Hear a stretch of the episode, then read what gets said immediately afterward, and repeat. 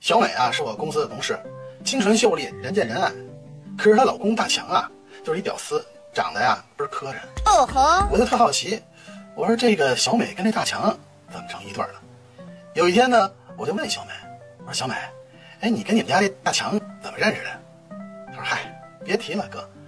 有一次啊，我参加那个相亲大会，当时呢，就是我们俩就安排一组。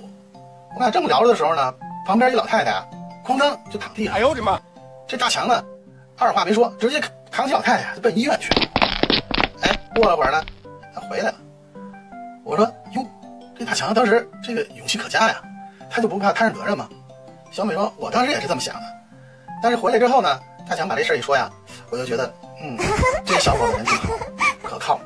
然后呢，呃，我们俩呢，呃，就后来就接着聊，就聊得挺愉快的。嗯，哎，我当时就纳闷，这老太太后来怎么样了？小美说：“嗨，老太太，后来成我婆婆了。”